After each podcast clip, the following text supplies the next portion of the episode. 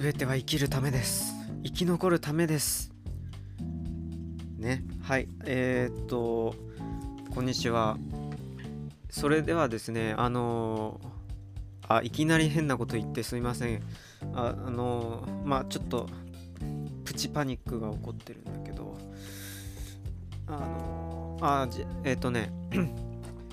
ようやくです。ようやく3部作にまでまたがってしまったあの東京ビッグサイトで行われていたグリーンインフラと産業展ですね、前前回前々回イントロダクションと。イントロダクションはちなみにあのいつものただ歩きのようなね形で撮った現地ライブ取材はてなみたいな形のものがイントロ。でそれから帰ってきた後で、えー、取り出したやつ。えー、それがあの、まあ、1本で収めまとめ込む予定だったのが伸びて伸びて伸びて伸びて、えー、1回目が全体のぐるりと回った感想編で2回目がようやく地上、えー、グリーンですね、え森の森とか自然とか、え大地とかなんかそういうあの大地編、えで3部作にまたがって今回、えラストですね。ザ・ファイナルがようやく地球を脱しようとする人類の愚かな道を歩むのかどうか。それがかかっている宇宙編になります。はい。えー、っと一応これでね終わる予定なんだけどまあ宇宙編っていうかまああの本当に何て言うか喋り漏らしてしまったことを最後、えー、やるだけだからそんなに多く喋ることないはずなんだよ。なんだけど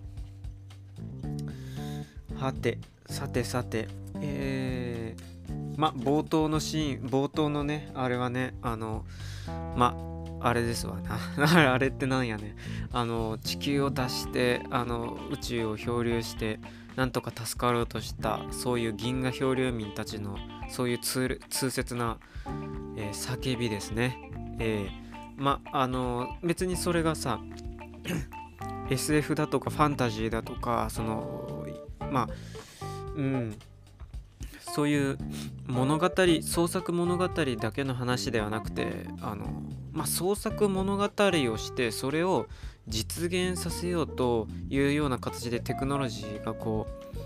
うこう後を追いかけていくんだよね。うん、だからあのいわゆるさ夢物語の話って、えー、お話しされているようなこと。あれはさあの結局ファンタジーとして、まあ、見るしファンタジーとして楽しまれていくんだけどで作られるんだけどでもまあ意外とバカになんないっていうかいろんな意味でバカになんないと思うんですよ。うん、というのはそれそれをね後追いで実際にあのテクノロジーがそれをなぞっていくからなんだよね。うんあのー、まあ非常にさなんつうのかなまあポジティブな方でねこういうことは言われるはずであの夢を夢を描く生き物動物だとかでその夢を実現させるうんことができる生き物だみたいな形でまあそういうそれはそうなんだと思うんだけどただそれがまあうん何て言うかな輝かしい未来っていうようなニュアンスうんなのが多いと思うんだけどねまあもちろんそれだけではないよね。うん、夢を描いて楽しむだけでは済まないっていうそういうわけでもう作っちゃわないとみたいな。実際にやっちゃわないとみたいな。まあどういうことが、まあ、あるかまあわかんないけどまあでもまあや楽しいでしょっていうことだよね。まあだから月にも工場を作ろう。で火星にも住めるようにしようっていう。まあそういうような流れというのかな。どんどん暗くなってきちゃったな。えー、っとねうーん。まあどうしてもそういう場所にこうイノベーションの最前線のフェスティバルっていうかでにその中に突っ込んでいくと突入していくとさまあそういうような、えー、熱気というのかな。それでこうムンムンとしてるわけなんですよ。室内で。でそうするとちょっとこう何て言うかな。こうひねたひねた心が顔を出すわけよね。うん、いやそれだけじゃないだろう。みたいなさ。あのうん。まあやってらっしゃる方々だからそれはあの彼らの方がいろいろなことをさ重々承知のことであえてこう押し出していくっていうか、まあ、ビジネスとかさそういうようなところも絡んでるからさっていうような事情も分かった上で分かった上ででもやめられないっていうことなんだよね。うん、それってどうなんだみたいなさあのうーんなんつうのかなうん、まあだから前回ちょ前回話したことでもうほぼ考えちゃったことっていうのは済んでるんだよね。そのブレーキ部分っていうのの犬あのはどうしてもセットで進歩の時に、えー、語られないものなんだなっていうかでもどうすればいいのかなみたいな。うん、アクセルの進化っていうのはもちろんイノベーションの一つ一部としてなんか当たり前のことになってるけどブレーキの方も同じように進化して一緒のセットなものとして認知されなってなんか普通なんじゃないかなないのかなみたいな。なんでないんだろうみたいな。なんかそういうようなことを考えてしまったというのかな。うん。でなんかその別に考えてると思うんだよね。で考えてるしでそれを何だろうなそのブレーキ部分とかをまあまあ例えば哲学とか思想とか、まあ、そういうところの人たちが請け負うことみたいになっちゃってなんかそのなんか分断じゃないんだけどもなんかイノベーションの分野と相入れないものだからそれ専門家たちでやってください。うちはこっちのイノベーションでやってますからっていうので僕は本来セットだと思うんだよね。うん、別々じゃなくて。でもそれがこう、なんか役割分担化しちゃってっていう進歩の仕方って、あの、ごめんね。なんかこんな、こんな一回のなんか個人のあれ、ラジオで言うこと、言える立場もないけども、なんか何も学んでないようなあのなあれなんでこんなにこんな言い方になってるんだろう。まあななんつうのかなそのそのまあビジネストークとかねそのコマーシャルとかプロモーションの場所で言っていることをなんかそれを鵜呑みにして、えー、こういう言い方するのべきでもないような気もするんだけどなんかそのイノベーションを語られるんであればなんかいろんなこともセットで、えー、なんか進歩していくというか、まあ、進歩っていう言い方がいいのか分かんないんだけどそれでなんかそういう形に変わっていくんじゃないのって僕は思ってたんだけど何ていうかそのあんまり変わらないなってそのイノベーションの姿っていうかうんこうアクセルから足があのー、なんか抜けられないっていうようになってるっていうかうん。まあねそうそういうことなんですよ。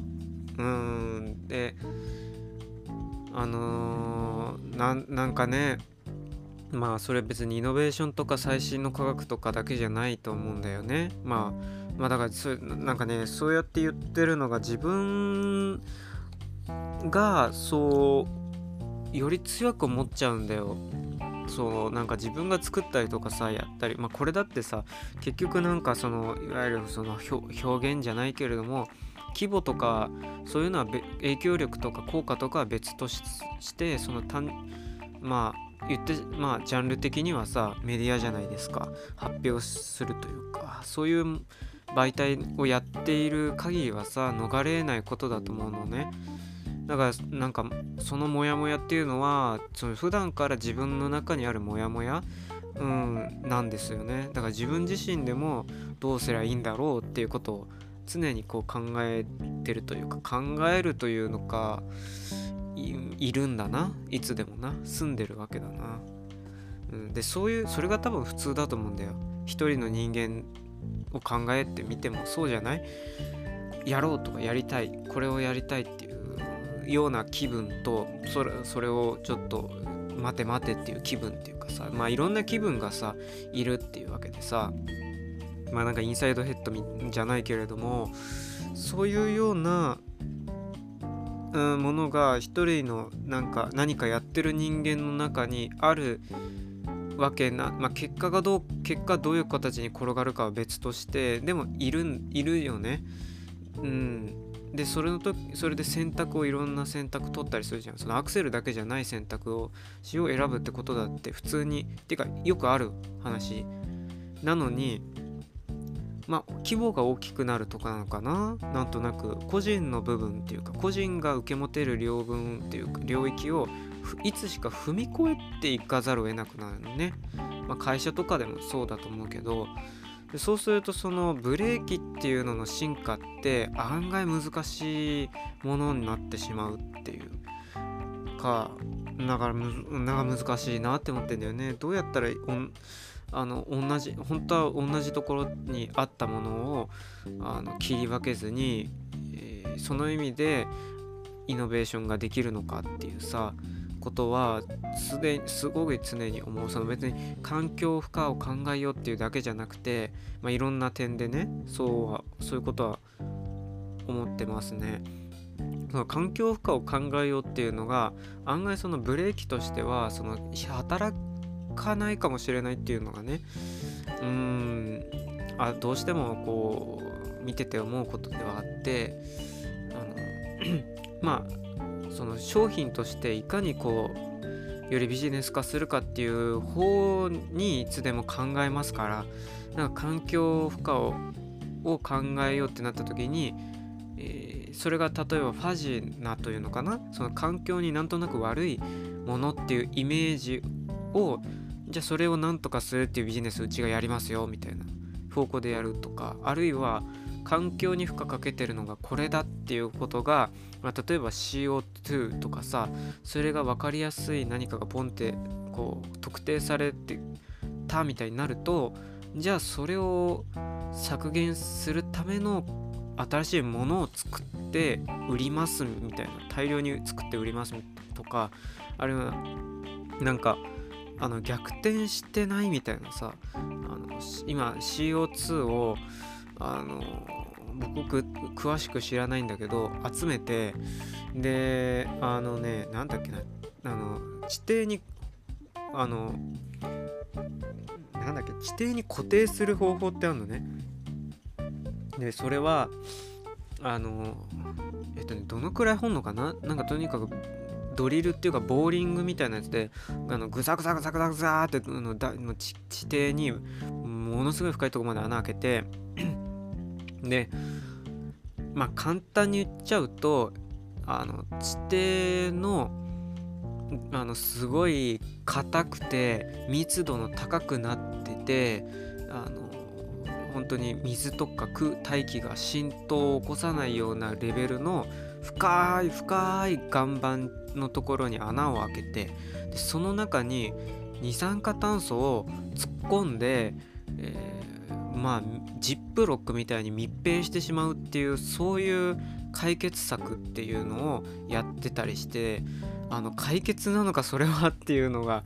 思ってまあなんかそのなんかどうしようもないからその当面のこととしてのつなぎでやるんだみたいな。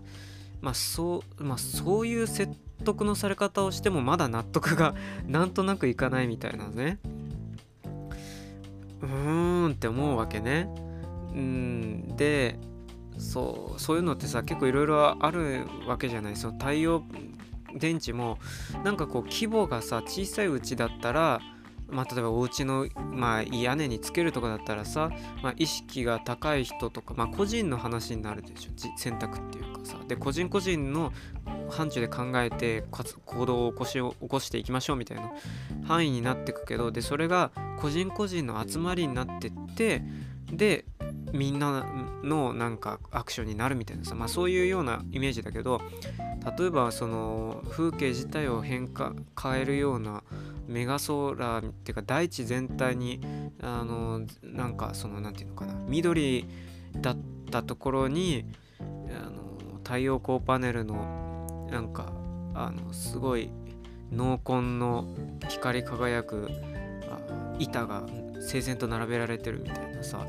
あのそれが自然環境にいいことあるいは人間と自然との競争あ共生のあの第一歩だっていう風に説明されてもなんとなくではあるけども違うんじゃねえかっていうような気が起こらざるを得ないよね。なんかうん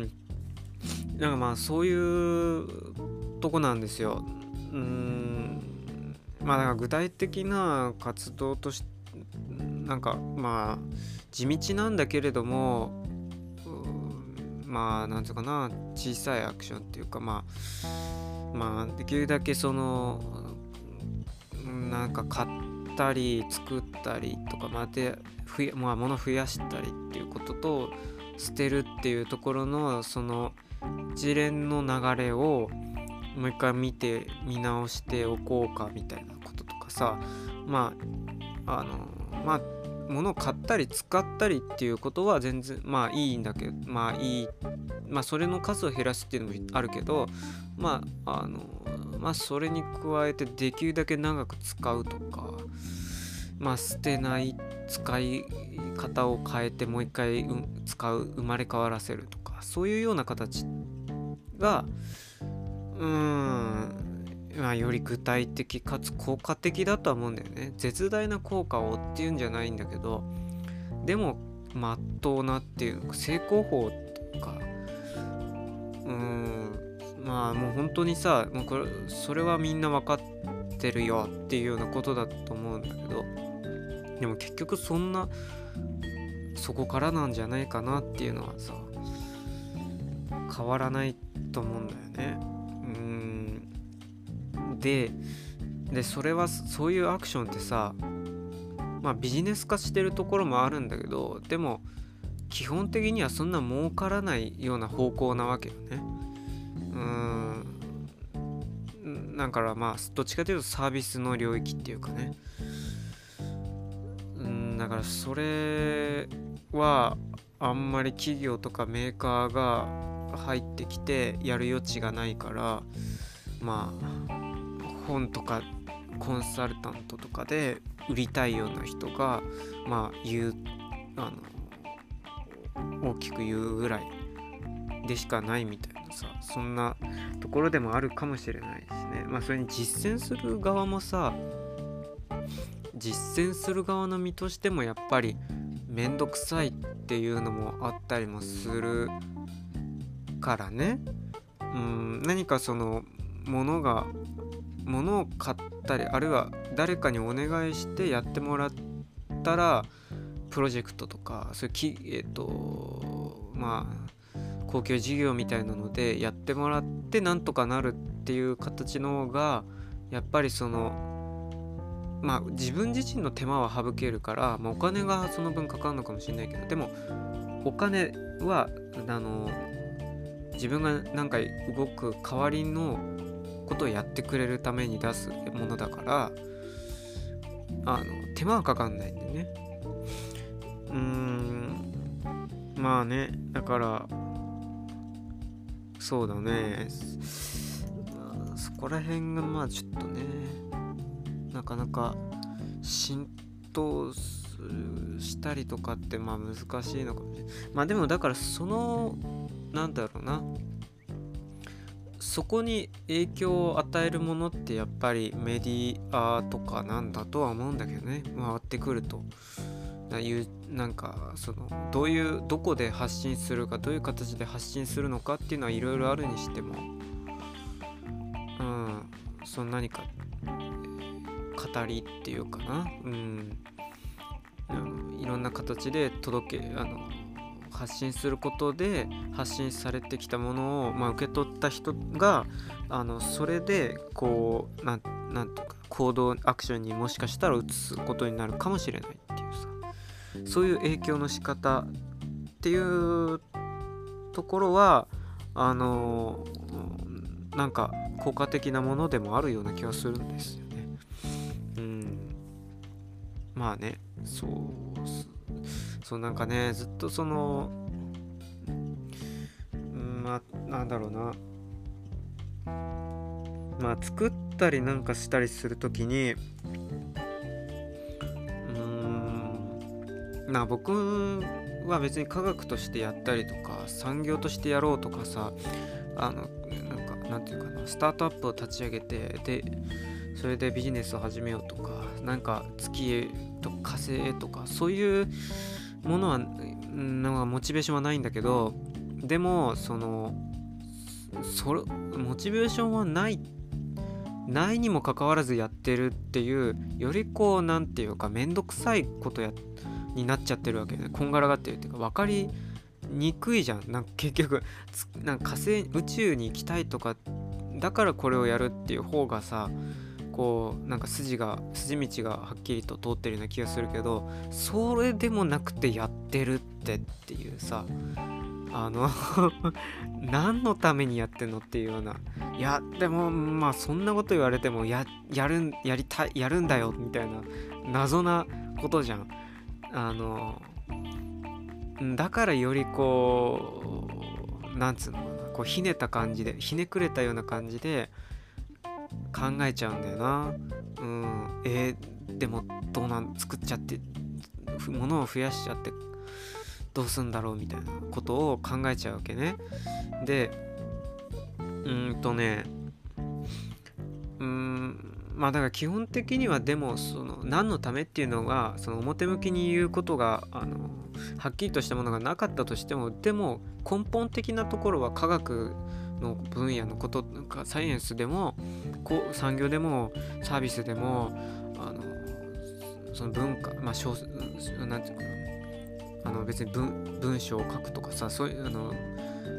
なんか音楽とかさそういうのビデオ映像を撮るとかさなんかそういうのも含めて変わらないと思うのね根本的なところはね。うん。でなんかね前どっか、えなんかドキュメンタリーか、ドキュメンタリーじゃないね、なんかの特番かなんかの取材で、中国の科学センター、国営科学センターみたいなのところを取材してる、まあ本当に特番の中のワンシーンでしかなかったとこなんだけど、短いクリップで。で、NHK の人が確か、あの、郊外にある本当に山みたいなやなんか里日本の里山みたいな感じのところにあの あの田園風景があって水車が回っててあの空き家金と稲がなんかありますね。イナゴが来て大変だけどなんとか取って佃煮にしまして食べましょうみたいな。で熊がいるのかな？鹿もいるのかみたいな。そういう感じの里山にでもよく見ると全部科学施設みたいな。研究施設っていう最新鋭の科学研究所っていうのがあのなんかいなんつうかそれだけのあるユートピアみたいなさ。なんかそういうのが国営のあのー、なななんていうの学術都市みたいなので作られてるのね。でえー、っとね確かそれはねバイオ研究かなんかの分野ででやっているところに、え、拠点に取材しに行ったのかな確か。多分その時ねあの人工人えっとななんだっけな。クローン技術かな？確かクローン技術のあの話題がさすごく世界であの激論呼んでた時期で中国のなあの新鋭の研究者の人があの猿を作っちゃったっていうのがあったんだよね。確か双子かなんかの猿を iPS 細胞かなんかの技術を iPS 細胞か ES 細胞かな？でもいなんかでもいずれにしても人間の手によって生命を人工的に作るっていう、まあ、既存の既存の生命です。あの動物だけど全く新しい生物を作るっていうんじゃなくて一応既存の動物から動物をだけどもでもそれでもあの勝手に作っちゃったっていうのがあったのねでで生まれてであの生まれたのをさそれをま研究対象として実験動物として観察してたんだけどで発表してすげえなんかあのまあ炎上じゃないけどもねあの論争を呼んだわけなんですよ。でそれはやっぱり倫理的にどうなんだとかそのあのやりたいとかそういうなのはみんな知ってるけどこれを本当にやっていいのかどうかっていうのは科学者であれどもあの考えざるを得ない、うん、科学者っていうのはそのこれやりたいっていうのだけをただ突き進めばいいっていうそんなんでそあのそれだけではないだろうみたいな。倫理観って言ったものエシックみたいなエシックを持った上での科学科学じゃないかみたいなさなんかそういうことでさ言われたわけですよ。で、まあ、それと同時にでも科学の進歩っていうかそういうものはアクシデントとかあのまああのその時に十分な新しいものにはね知見っていうのがなかったからまあ今から言ったらすごく倫理的には問題があるようなことでもあった上でそうしたいわゆるなんか聖なる犠牲みたいなところを、うん、の上に成り立ってるじゃないか。何きれい事を言ってるんだよ。みたいなね。あのことでね。まあぶつかり合うんですよね。ぶつかり合うのね、うん、で本当はみんなの中にそのぶつかり合いってあるんだと思うんだけどどうしても大きなそういうムーブメントみたいになってくると分裂してそれがうんなんか私はこうこう考えてこう主張してる側だみたいなのでこう何て言うのかな本当は複雑にあったはずのものが単純化してしまうところがあるんでね。大きくなると。そこがちょっと個人の領域を踏み越える瞬間でもあるっていうかね。うーん。な問題は絶対あると思うそのさ人工的に作っちゃったっていうことに関してはね。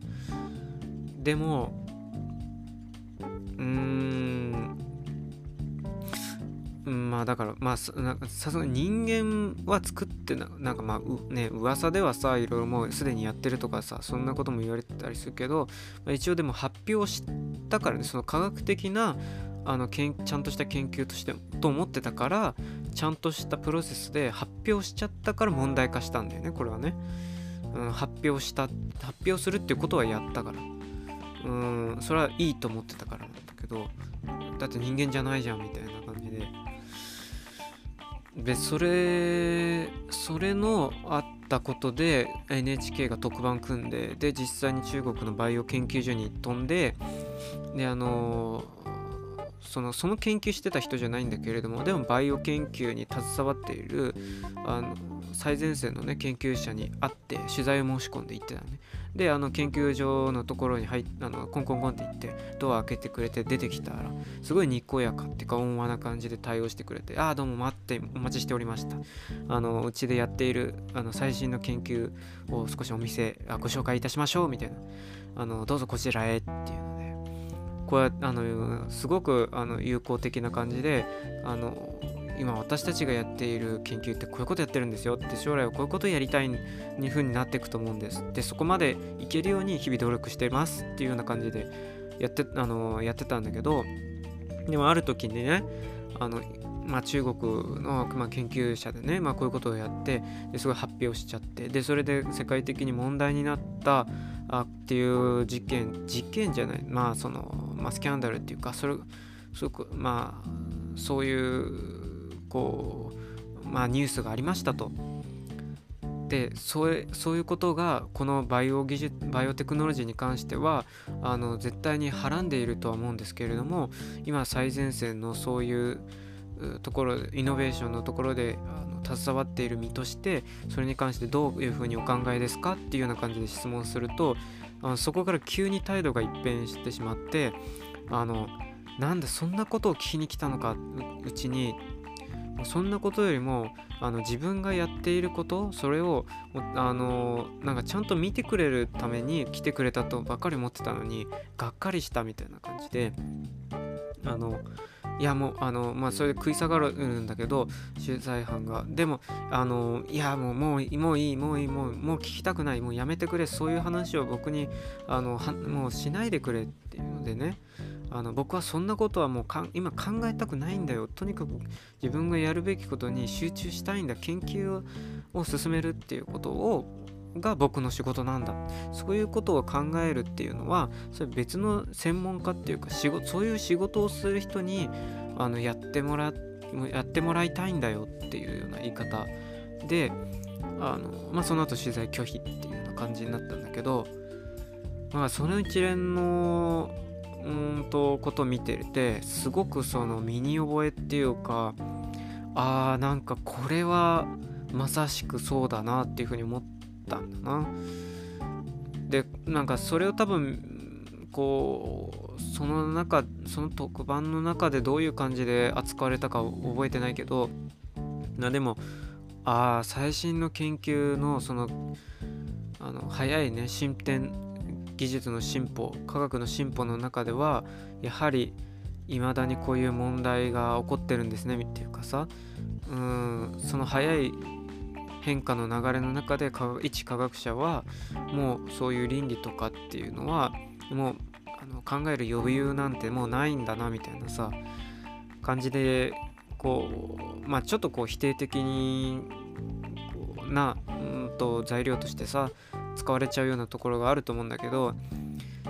いやでもねこれさ言うてそのいそそれを旗から見てる側からす例えば VTR とかでそれを見たりした側からするとそう言うよ？さすがにさあのいやな何人任せにしてんだよみたいなこととかさあのいやいやでもその物作ったら科学をしているっていうことの言葉の中には別にその新しいことを次々と作り出すっていうそういう仕事だけじゃなくてまあそれがアクセルとしたブレーキの部分っていうのもあの本来であればセットな状態葛藤がセットの状態でこう進歩していくっていうのがあまあ進歩していくっていうかそれセットの状態っていうのがあのあるべき姿なのは当然じゃないかみたいなのがねまあそういうこうコメントなんかもしたくなってしまうんだけどうーんでもでもそうだよなっていう心のどこかでささやく声があるわけなんだな。うんその影響力がさ影響力の幅が全然違うからあのそういうまた医あの医学とかさそういったところは直接的な力を持ってる強い力を持ってるからやはりその責任の部分っていうのがとか義務が違うとは思うけれどもでもそのレベルが違えども自分がやる作ってる時って側の時って結局そっちじゃねみたいな。見たいものだからやっちゃうんだよとかさいややれるまでやろうとかさあのいや迷ったらやろうみたいなさ迷ったらやろうってっていうのがさそれき見てると思うわけよね。あれみたいな。でも確かにあの時ってブレーキを踏む踏んじゃうってなんか愚かとまでは言わないにしけどなんでブレーキ踏むのみたいなさそういう感じそういうなんか雰囲気がさ心のルームに心の部屋に起こるよねみたいなさえ何お前言ってんの？みたいなちょっとそういうしらけること今やめてくだやめてくれやめてくれませんか？みたいなさあの心の中の部屋の中でさなんか学級会議みたいなさことが行われてさあのいやでも作るとか何かやりたいとかっていう時にはいやアクセルだけじゃなくてブレーキもセットであの本来転がっていくものじゃないでしょうかっていうことをさカチャカチャカチャみたいな眼鏡をずらしながら言うっていう人がいたらさああはいはいはいもうそういうのまあまあ分かりましたからみたいなのあの はいはいはいはいあのはいあの素晴らしいですみたいなさ あのじゃあのやるってことでみたいなさ。なんかそういう空気感にさ心の中なってるじゃんみたいな。思ってだから自分だったらどうするどうするだろうって考えちゃうだから常にあのシーンってあのシーンだけ切り抜かれて僕の中に入ってんだな。どうしても。あの中国の研究者の人けんあの最新研究所のあの研究者の人のあのまあ対応っていうのかな。っていうのがねうん。まああとねそういう大規模なその国家がバックについてるような研究所っていうのはどうしてもそのまあ言うて研究をするっていうさ本当に純粋なことだけじゃなくて政治的なことも絡んでるからもちろんアピールとかさあのそのやめられないっていうのもあるじゃん。どうしてもあの資金を切られるとかクビになるとかあのもう研究自体ができなくなるっていうか部署が潰されるとかそういうことだって普通にあるからだからさどうしてもそのなんか個人だけでは判断できない。あるいは小規模なグループの行動だけではあのそなんかなそのすぐに事態を動かすことはできないっていうのも、まあ、あるからっていうのもねわかるんだけどね。うんだからそれがやっぱり怖いとこでもあるっていうか個人の範疇を大きく超えてしまうっていう踏み越えていってしまうっていうことだよね。いやでもあなたが望んだことではないでしょうかみたいな。でそこに今あなたは言います。それは素晴らしいことです。でやそこにいるからにはいるなりの仕事をしなければいけない。つまりあなたの役割を全うすることがあのこの世界にいるあなたの重要なことであってそれが責任ですと。それができない。あなたの役割が全うできないんであれば残念ですけれどもあなたがここにいる理由はなくなりますみたいなさそういう感じじゃないですか。ねえ。なんかねこれなんかアウトブレイクカンパニーっていうアニメをなんか前紹介なんか喋った時のこともさちょっと重なってきちゃうんだけどね。まあそういうこともうんちょっとあるんだなっていうことで。うんこれここんなところでえっ、とどうしようかな。30分経っているから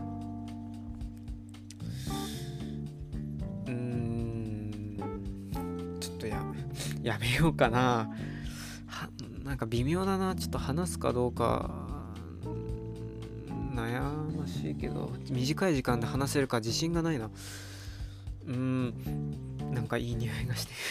料理の匂い。あのねえー、っとじゃあちょっとまああのさまあ最後パパッとちょっと触れるだけ触れましょうか。あのね、このグリーンインフラと産業点の中での宇宙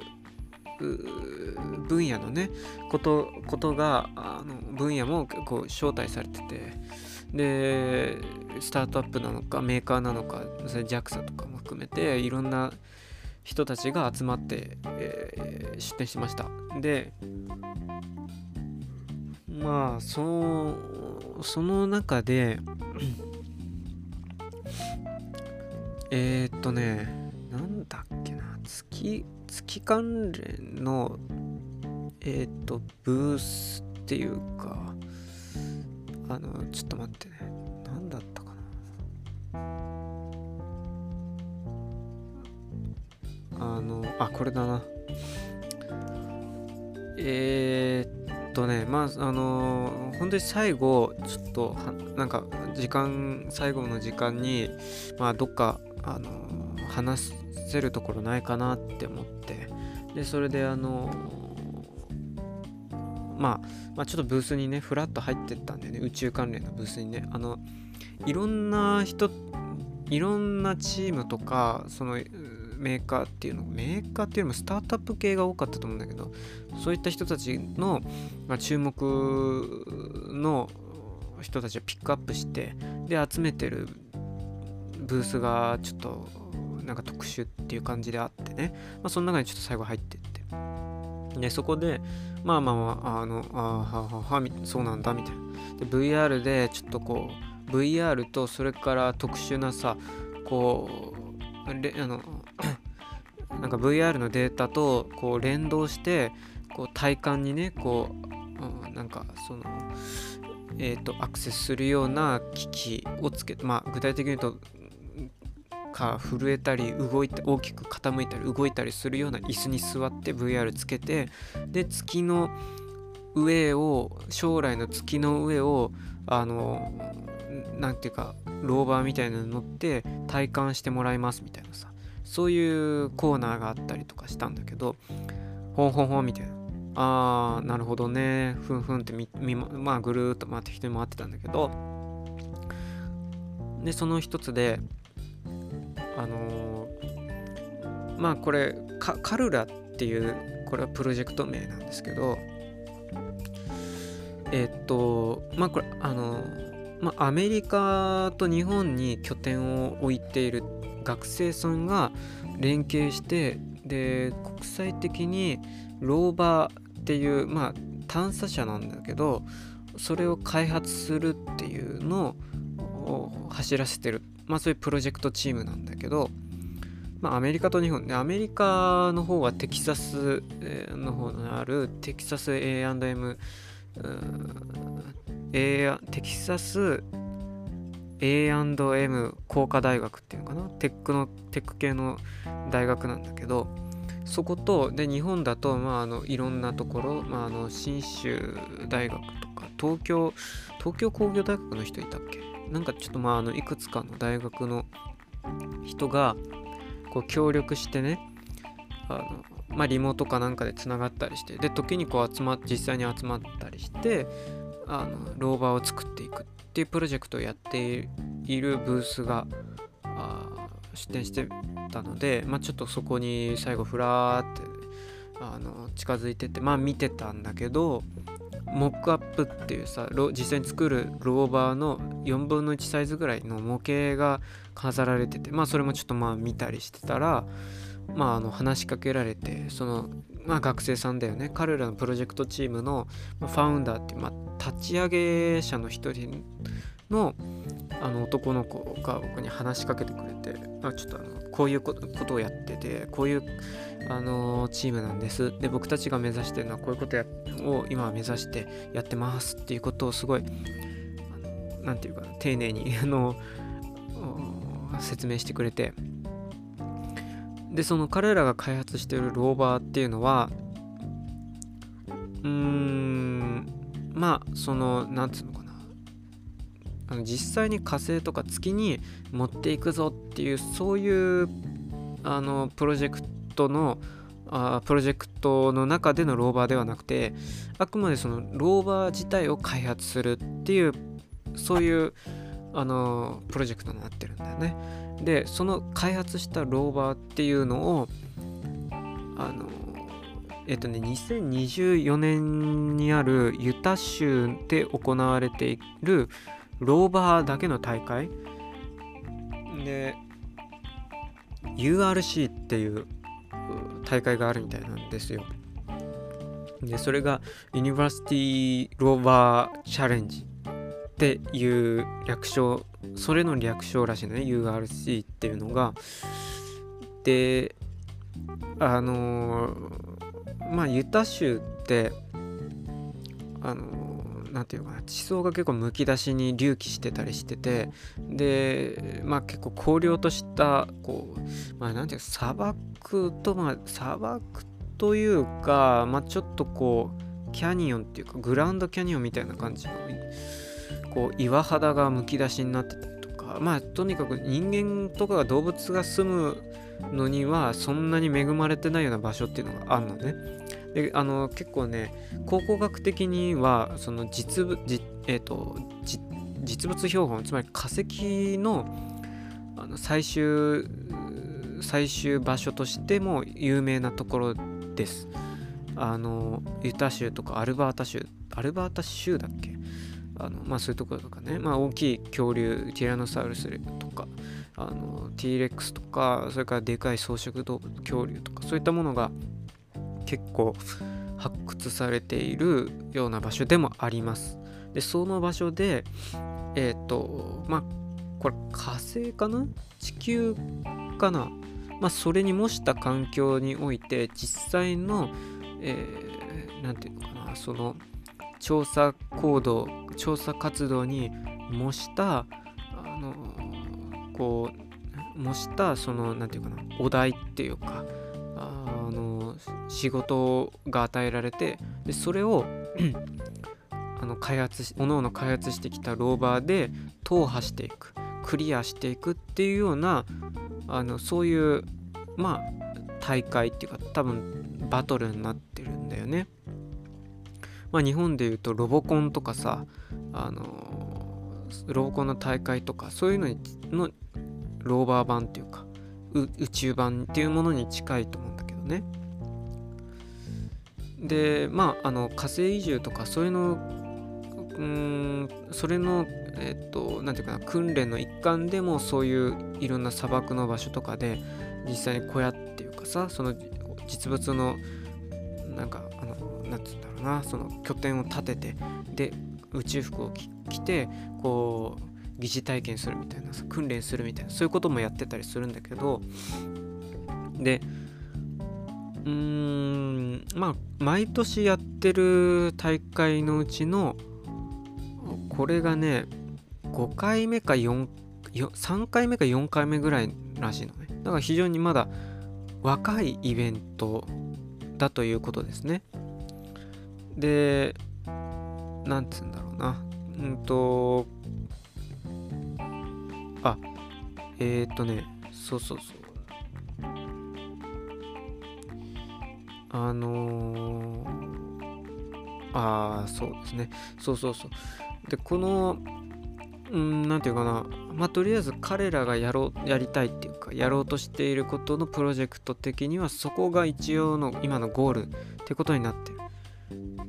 でまあなんかその URC っていうのも僕詳しくは知らないんだけれどもなんかそのそこでこうまあいい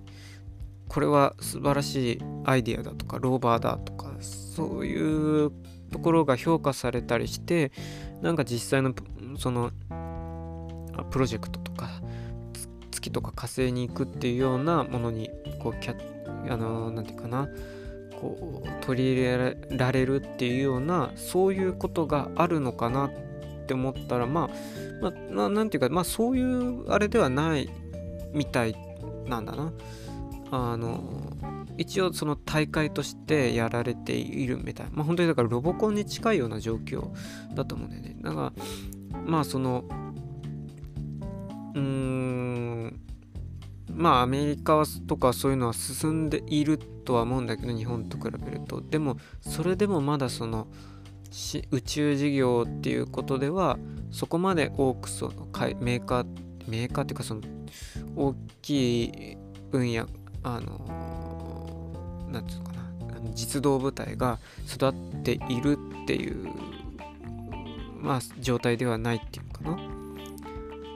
うん。まあ、まだその当たり前までは行ってないっていうことだよね。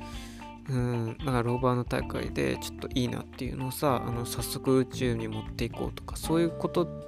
まではまだ行ってないみたいな感じなんだけどまあでもすごい刺激を受けていいなっていうかさその大学その子とさ実際に作ってる人と間近に会って話したりしてるとさすごくこう熱っていうか言ってることのイメージがすごい浮かんできて分かるっていうか共鳴しちゃってめちゃくちゃその嬉しくなってしまったんだよな。でなんか話し込んでしまいましたね。うん。で結構多分リモートとかで普段はあの各々の拠点多分各々の大学の研究所と研究室とか制作場所とかでそれぞれ受け持ったそのパーツを作ったり研究しててでそれをミーティングとか集まってあのこうなったけどどうだみたいな進展はどう進捗はどうみたいなのやり取りしてであのなんかみんなで集まった時にそれを一気に組み合わせてあれうまくいったかなとかさどうなってるとかっていうのをチェックしてまたフィードバックっていうかやり直しをして積み重ねていくみたいな方法をとってると。だからこういうやり方だったらものをやり取りするっていうかものを作っていくっていう大きな工程なんだけれどもバラバラの場所でできなくはないってであのなんていうかでかい場所でとかっていうんじゃなくて小さいおのおのの場所でそれをあのまたネットがつなげてくれるからみたいなのであのこういう実際のローバーを作るでローバーもね作ったりするのであのかなりと想像でしかないけどまああの、まあフルでね探査とかっていうので想定される仕事を全部こなす機能がついたローバーを開発するっていう風に考えるとかなりお金と時間と資材が必要になってくるわけですのでなかなか大変なことだとは思うんだけどまでも資金を集めなんとか集めたりとかその工夫したりすることによってそのでかいも会社を立ち上げてからやんなきゃいけないとか準備をしきってからやんなきゃいけないっていうことでなくても学生が集ま学生集まるっていうかその学生が各々の場所にいるんだけどもこうやって作っていくことができるっていうようなね。まあまだ作ってる途中みたいだけどあああのー、あやってるんだっていうのでちょっと感心してしまいました。ね。はい。あのそうね。うん。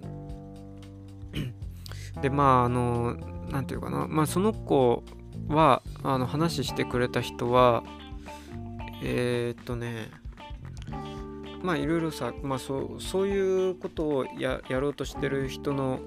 何て言うか内内面っていうかさ。あのまあ僕よく知らないからよく知らないからまあ気に気になってあの何て言うのかな？あの最初どういうところからあのこれこれをやろうと思ったんですか？っていうかさあのもともと機械とかが好きだったんですか？とかさそれとも宇宙に行こうとか宇宙に関心があったんですか？とかあのうん。でもあの宇宙に行く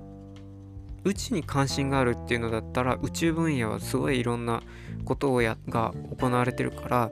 あのいろんなあの場所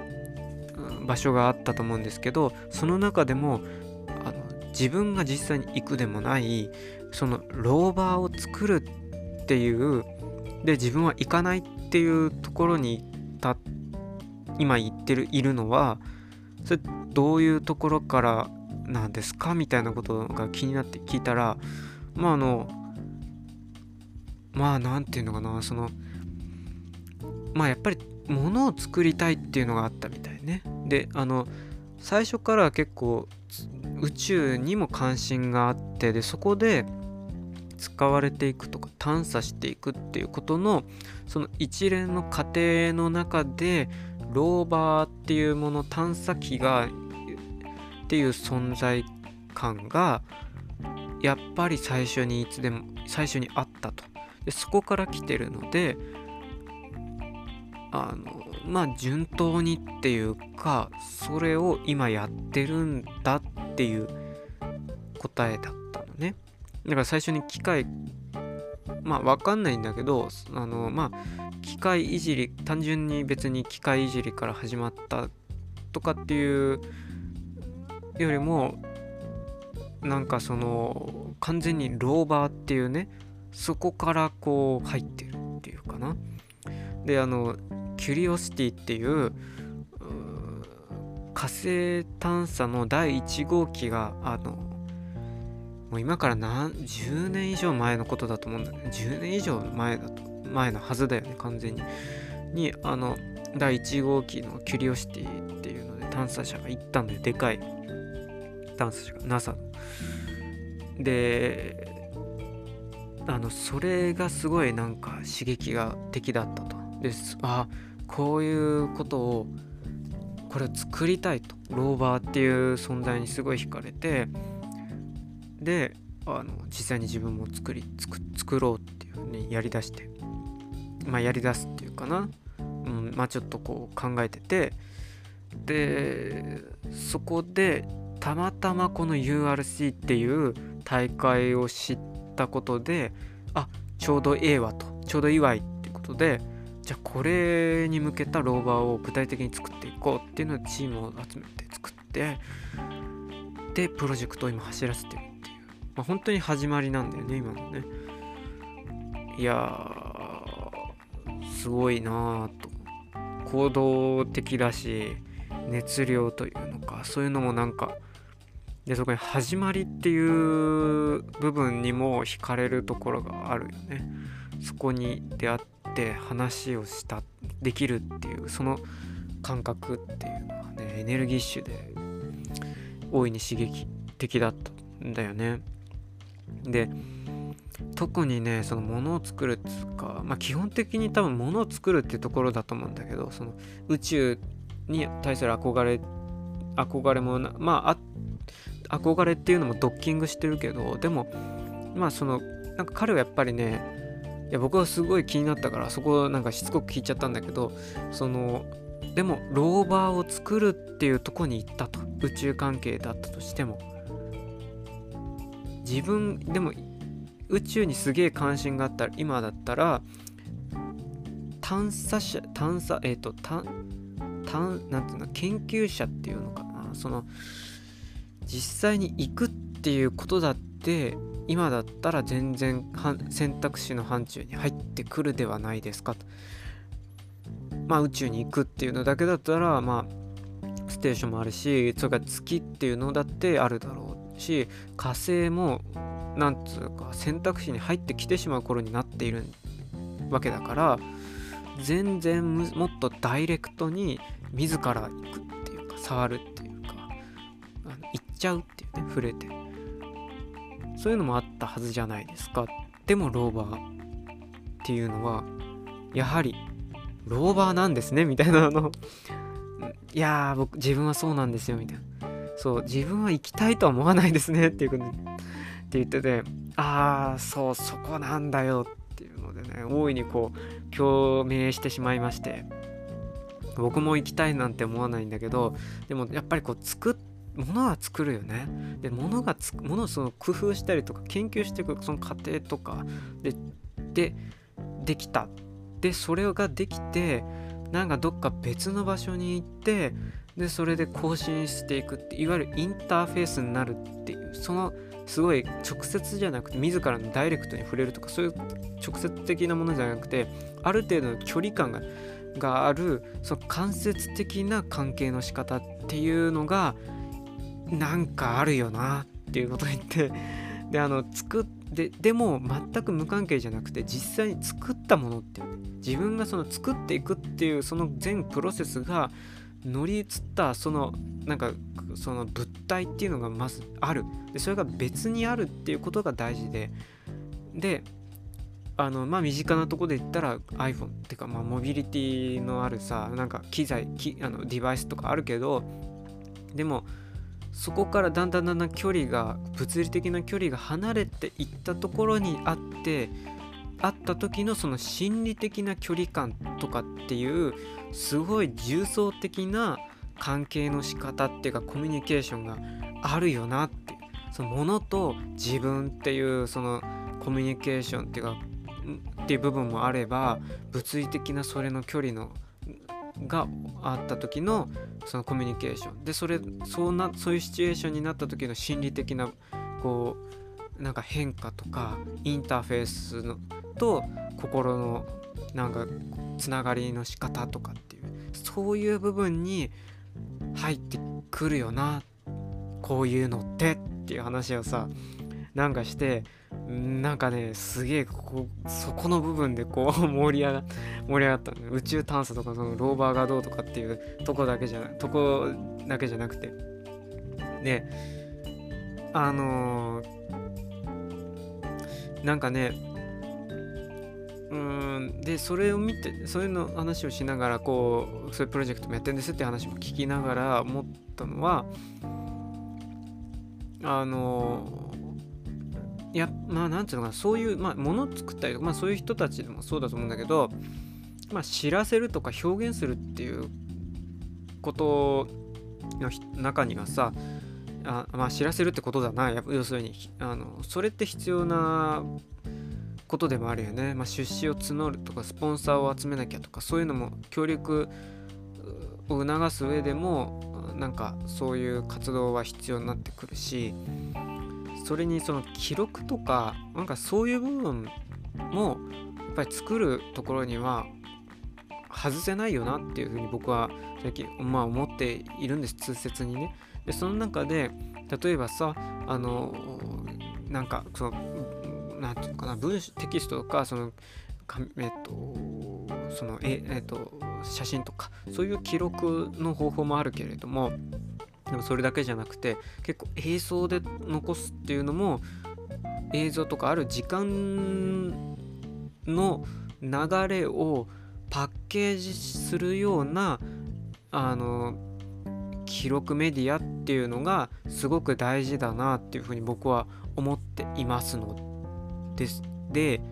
ドキュメンタリーを作るっていうのがいいと思うんですよねっていう話をちょっとしたんです。そのドキュメンタリーも別にちゃんとしたものを作ろうとか面白くしようっていうそういうものでなくて全然 OK で短くていいしそれにそのもう何だったら分かりやすくっていう風にしなくてもいいと。で機械でよくあるようなそういうさあの何て言うかな。実際に組んでみて動かし実験してみてで、まあ、うまくいかないですと。いうふうになった時になった時のあの何とも言えない空気感。うん全くなんか動作不良で動かないような機械部機械の塊を前にした時前にしてみんながさあのなんでこうなってんだろう。っていう言葉にもならないような空気を共有してるような感じ。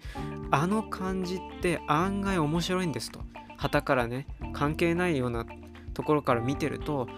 あの本人たちはそう思わないかもしれないけど面白いんだと。でそれはで見たいんだ意外とそういうのって。ね。で特にそれは分かる人はそうやってあのまあ、掘り下げてったり今日あ分かる分かるっていう形でそれはこうだよなっていうので共有してって面白がるっていうこともするだろうけれども案外全くわからないそういう何が起こってるのかもわからない何も知らないっていうような人であってもむしろ知らないからこそ全く新しいものを見たような形で面白がるしあの楽しいんだっていうねそういう部分もあるからあの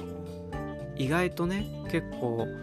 ドキュメンタリーとかそういう映像っていうのは使えるよっていうことでね。でまあそれさあの別にその見る人に向けてそういうことコンテンツを作るとかそういうだけじゃなくてあのなんつうのかなその自分にのための記録としても結構かなり重要っていうかな。まあじまあそういう研究の分野でも記録ってすげえ大事だからなんかそういう部分でも自分たちのためにもものものとしてね結構大きな役割があると思うよみたいなさ。なんかあの なんかずうずしいんだけどまあそういうさまああの熱があるからもうその時にはもうあの、ね、もう発熱しちゃってるからお互いにこう、まあ、そんなこともしちゃってであのはあみたいな。でもうぶっちゃけ、まあ、僕自身だってその専門でもないし全然知らないで知らないんだけど知らないなりにここに来て楽しむことができるしそれにねあのお話しする人とか専門家がこうやって宇宙の話をした時にみんな関心持つじゃないと。で関心とかあと宇宙って言われてみんな宇宙のことをあのまあなんつうんだろうなその知ってるよねその専門的なレベルまでじゃなくてなんとなく知ってるとかあとはなんか宇宙に対していろんなことをさ思いとかイメージを抱いたりとかっていうことをするするじゃない。なんかスーパームーンが来たとかさ何でもそういうことでもさなんかいろいろちょっとは関心持ったりするじゃない。でそれはなんつうんだろうな。分かってる人だけがそういうことを持ってるのではまさ全然ないでしょ？でむしろ分からないからそういうのを面白がったりとかすごくその何て言うか楽しんだりとかあるいはあの気になったりとかっていうことがあるわけじゃないですかっていうんですね。だからうーん何て言うのかな？その距離感っていうのかな？分からないから面白い。分からないものが面白いってあるんだと思うんだよな。うん。だから宇宙宇宙のこともだから分からないがゆえに面白いとかさ。だから知らない人でも全然楽しむと思うんだよそれ。それは別にさ将棋でが例えばさやらないし知らない人であっても将棋の番組見てなんかちょっと見ちゃうとかいうのもあるだろうしスポーツだってそうでしょ。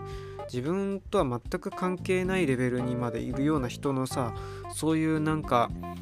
多分あの一回も触れないあるいは今後もやらない競技だったりするかもしれないけどでも見てさなんか楽しんだりとかさ気になったりとかさするわけですよ。でそういうことが絶対あるからあのまあこういうなんていうのかドキ、まあ、番組にするとかさ映像に化するっていうのは案外需要があるんだよっていう需要があると思うよみたいなさこれからも。っていう話をまあしたんだな。うん。で機械とかそういうものっていうかななんていうかまあそあまあ専門的だよね。ローバーとかそういうものってね。ででもあのなんていうかまあそれはそのこう技術とかあの機械とかそういったものっていうのはうんそういったものはまあ分かりやすく分かりやすく分からないものになっていくじゃない？うん。な子供とかでもすげえそっちにはまっちゃう人かそれとも全く触れないっていうか全く分からないっていうことになるかどっちかみたいな感じになってどんどんどんどんその開きがさあの開いていくみたいな成長とともにっていう感じになってくんだけどなってくけどでもゲームはさゲームはかなりみんなに浸透してるよね。あれ意外と高等な技術を使ってたりする意外と最先端の一分野の一つにもかかわらず機能も結構高いんだよね。CPU CPU っていうのかな。んかねあのまあ CPU まあ CPU もそうだけどまああとまあ G えっ、ー、と、G、なんだっけ GPU っていうんですか？ちょっと分かっちゃう。グラフィック系のねまああのあまあ計算する回路だったりするんだけどあのまあえっ、ー、とまあ半導体なのか？まあそういったものとかね。が、まあ、要するに最先端の技術が突っ込まれてるんだけれどもその集積体の機械なんだけどいわゆる。でもみんなそれを使うことができる。で使うことができるしえー、て言うかな肌身離せないものぐらいに浸透しているというね。それってすごいことだよねみたいな。なんか単純にさそのなんか普通に機械をさなんかコンピューター組み立てるでも何でもそういうことをやってる状態を見てもみんなその知らないっていうかわからないものとして捉えられるんだけれどもゲームになると途端に違うと。いうゲームとかあとはその何て言うかな。うーんまあゲ、まあ、ゲームがやっぱりすごい顕著だよなやっぱり。で今そのまあ何でもさそのゲーミフィケーションっていうかさそのゲーム化するっていうかそのインターフェース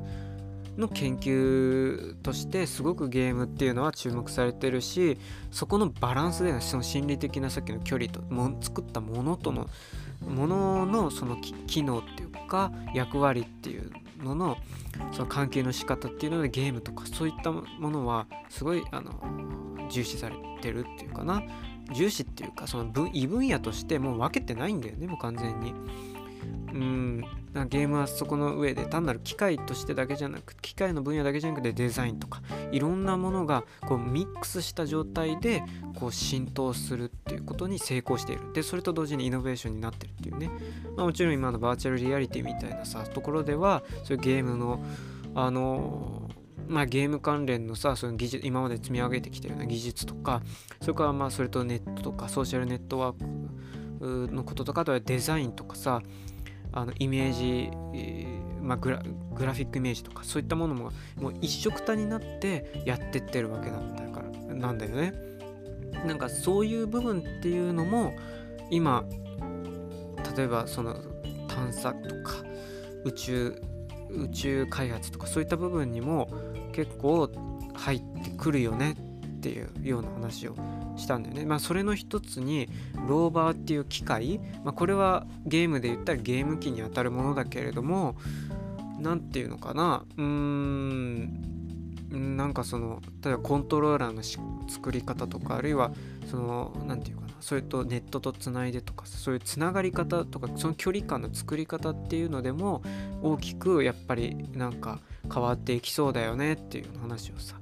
まあしたんでまあまあそれ実際にもうすでに考えてるところとかあるんだけどさあると思うんだけどあのまあなんかそんな話とかな？そんな話とかね？えー、まああのそのブースでね、まあ、彼ら彼らかな？これプロジェクトのね、えー、と代表の人っていうかな、まあ、その子と話をそういう話まで、えー、盛り上がってやってしまいました。でちょっとねすごく良かったなんかそのすごく良かったっていうかな。うんあ知らないかったし自分でも。でそういうのを現に今やっている人がいるやっているところがあるっていうのがすごくこううーん何て言うかな関わってみたいっていう気にもなったのね。それは自分が作るとかその具体的にそのチームの一員になるなってこれに関わりたいとかそういうことじゃなくて何て言うのかなその見たいとかさ見ていきたいとかさ追いたいとかさあるいはそのインタビューしたいとかさ なんかそういうこともまああの考えそこまでもか、まあ、自分はやるこやりたいことにちょっとあの付加されたっていうかさうん加わった感じかな。ちょっとねあのんなんかねちょっと取材っていうかなそれしてしに行きたいんだよな。なんかこういうところにさ。うん。まああのそれをさこのラジオにラジオでやるかどうかはまた別問題な話なんだけど。まあちょっとまあ、うん、まあだから今こうスタートアップとかでこういう人たちがいるからあの結構いっぱいあると思うこういうところは。うん、で結構連絡取ったりすればさあったりとかあとはいろいろなんつうかな、うん、意外と関わり方ってあると思うんだよね。うん、だから興味あるという人はねうん。まああのまあそういう出会いも含めてのこういうあのなんか大規模展示なんだな。とうん。だからあのまあ、この このラジオなんかどんどんそういう専門チャンネルみたいな 色を帯び出してるけどもまあでもあのもしもねたまたま聞いた人でね気になったっていう人はあのー、まあちょっとさそういうなんかクロ向けなんじゃないのっていうかさ専門だから業業界向けの業界専門のあれじゃないのっていう風にまあ思われるかもしれないんだけど、まあ、ちょっとね、まあ、行ってみるとさあの意外な意外な世界なそれにが見られたりとか知らない場所っていうのに出会うっていうかな行けるっていうようなところが、まあ、あるかもしれないのであのまあ参考になればなれればいいなというふうにまあ思いますと。えー、まあ大体そんなところかな。うんまあ雑談っていうよりも普通になんか完全に振り返りだよな感想みたいな感じになったえー、っとじゃあまあ特にねその後あの もうかあの蛍の光があの放送されだしてたのでもうそこであのあなんかこんな時間まだはこんな時間みたいなこんな時間まで話すつもりはなかったんだけどちょっとあのなんかすごい嬉しくなっちゃいました。じゃあねって言ってこう帰ってもう周り中でものすごい勢いでこう あの片付け出してて多分ね撤収ね日程がギリだと思うんだよね。うーんなんだろう。そのまあ、その日のうちうちに多分前撤収とかしてで機材とかそういうリースしてるものとかもでもかなんか戻したりとかいろいろしたりしなきゃいけないはずだからまおそらくまあ今日中その日中じゃなくてもまあ明日中にとかっていう形になるからだからものすごい勢いでねこうやりだしてましたね。おいろんなものブースでね。でおおすごいすごいみたいな。もうなんかあの なんかついさっきまであったようなさお祭りの雰囲気っていうかさあの見てらっしゃいみたいな感じであのあの来てくださいみたいな感じだったさものがもうあのガラリと変わった感じ。もう現場の匂いに一気になっちゃうみたいな感じでさあのおおこれだみたいなさこんな感じ思い出したみたいな、うん、まあそれでちょっとあの東京ビッグサイト後にしましたね。まあまあ結構思ったより寒くなかった日でその出た後もいい感じの涼しい風の吹く中をまあちょっとまたあの外で撮りながら あのまああれなんて言うんだっけあれあのモノレールモノレールじゃねえんだよなあれ。なんかタイヤ式のなんかあのレールウェイなんだよね。まあゆりかもめか。ゆりかもめに乗ってね。まああのお台場を後にしました。えー、まあそんなそんなそんなことがあった。今日この日この頃の話でございました。じゃあまあ長くなってしまったんだけども、まあ、今回の大まかな塊のエピソードは、えーと、これで終わりということで、えー、まあまたね、うん、まあ違う話とか、まあ完全にこう、まあ普通に、まあ今回みたいな話っていう方が多分稀でね、まあ、大きなトピックがあってそのテーマに沿って喋るっていうことはあのそんなに、えっと、多くあるイベントではないのでまたあのどうでもいい感じのねあのグダグな本当にダラダラした止めと取り留めのない、え、番組に戻ると思います。えー、こうご期待というか見捨てないでくださいっていう感じでまた聞いてください。ぜひ聞いてください。念押ししておきましょう。えー、ではまた次回お会いしましょう。ではまた。